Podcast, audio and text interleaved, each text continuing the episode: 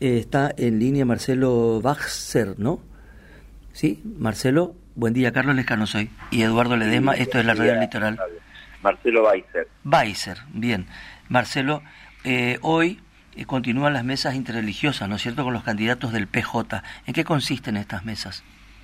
Bueno, sí, eh, no solamente del PJ, es decir, se convocó a 75 candidatos que respondieron el 70% de todos los partidos políticos, porque nuestra idea como mesa interreligiosa eh, es escuchar y presentar un documento que hemos armado eh, tanto junto con mis hermanos en la fe, el arzobispo, señor eh, el pastor eh, Andrés Sergio Díaz y yo, eh, y la idea es que podamos transmitirle este documento que tiene como leitmotiv escuchar el clamor del pueblo para discernir y responder desde el servicio. Mm. ¿Cuál es, qué, eh, ¿Eso se produce una conversación? ¿Es una lectura del documento? ¿Cómo es? Bueno, la idea, eh, nosotros armamos un programa eh, donde la idea es, por supuesto, presentar este documento y luego hacer un, tener un espacio de reflexión e intercambio de impresiones entre los candidatos y luego compartirlo, digamos, en un plenario y cerrar con un rezo en común, eh, deseando, digamos, que quien surgiera eh, electo en las próximas elecciones que se avecinan eh, tenga las bendiciones del Todopoderoso y que eso a su vez sea respuesta para todo el pueblo provincial y nacional. Marcelo, eh, esta no es la primera vez que, se hace y más allá de la voluntad, digamos, de la, de la Iglesia como institución que organiza este tipo de, cosas, eh, después, ¿en, en, qué, eh, ¿en qué es fructífero esto? ¿no? Porque, o, ¿dónde, ¿Dónde redunda, digamos, el, el beneficio de los compromisos que se hacen de cara a la sociedad y, en el marco de estos encuentros interreligiosos?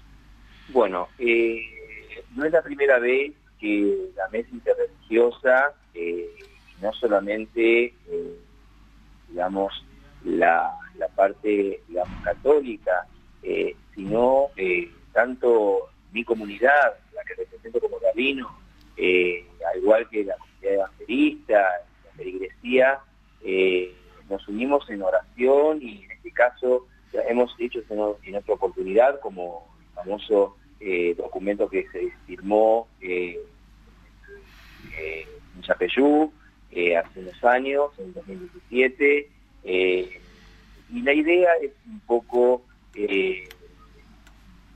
transmitir lo que nosotros sentimos como pastores a los futuros candidatos, y como dice el, el, el amor del pueblo, que a ver, eh, más allá de que nosotros lo manifestamos y lo sentimos eh, dentro de nuestra feligresía, si lo podemos transmitir en nuestros púlpitos, es el día a día.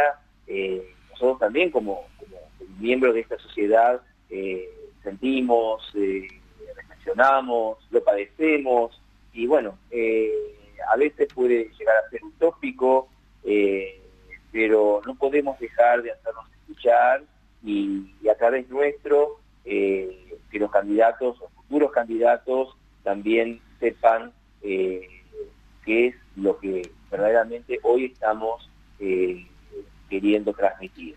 Bueno, no, no tan utópico, ¿no? Ya que toca el tema, me parece que es este, clave, eh, hay un sentido común esparcido ahí entre la clase dirigente, entre la dirigencia política de la provincia de Corrientes, en relación al poder que ejercen eh, sus pastores en general, ¿no? Los pastores...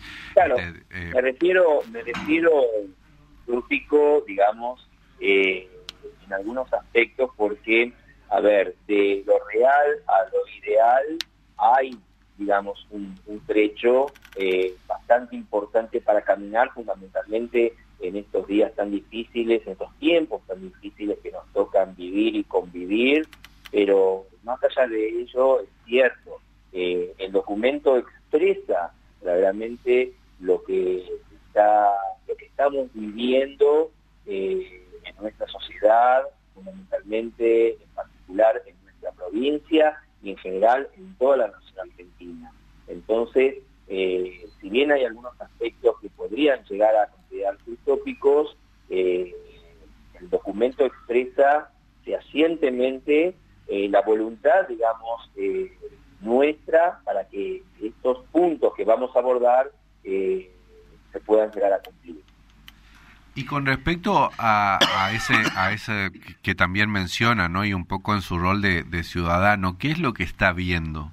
Eh, ¿qué, es la realidad que ve usted en tanto, no, tanto como religioso, sino digamos como, como ciudadano común, por dónde están las mayores eh, carencias, dónde están nuestras mayores necesidades según usted? Bueno, eh, obviamente que más allá del rol que en este momento me toca eh, como pastor y, religioso, obviamente como ciudadano, todos no podemos, digamos, separar una cosa de otra porque yo voy al supermercado, eh, transito las calles, eh, todo lo que tiene que ver con las cuestiones de, salud, de educación, eh, seguridad por sobre todas las cosas, que son eh, cuestiones, digamos, que hay que poner sobre la mesa y, encararlas con, con, la mejor, digamos, predisposición, porque esto es lo que verdaderamente, por lo menos a mí, y volviendo a mi persona como ciudadano me afectan y como a mí, a, todos los argentinos. Entonces, eh, más allá del lugar que ocupemos, creo que el esfuerzo tiene que ser un esfuerzo conjunto y todo lo que nos va a beneficiar, nos va a beneficiar a todos los argentinos y lamentablemente todo lo que en este momento nos está perjudicando, nos perjudica a todos, más allá del rol que ocupemos en nuestras vidas. Eh, Marcelo, gracias por conversar con nosotros. Al contrario, gracias por comunicarse. Un abrazo. El rabino Marcelo Weiser hablaba con nosotros por esta mesa interreligiosa que se va a hacer hoy, ¿no? En el Salón Tupazú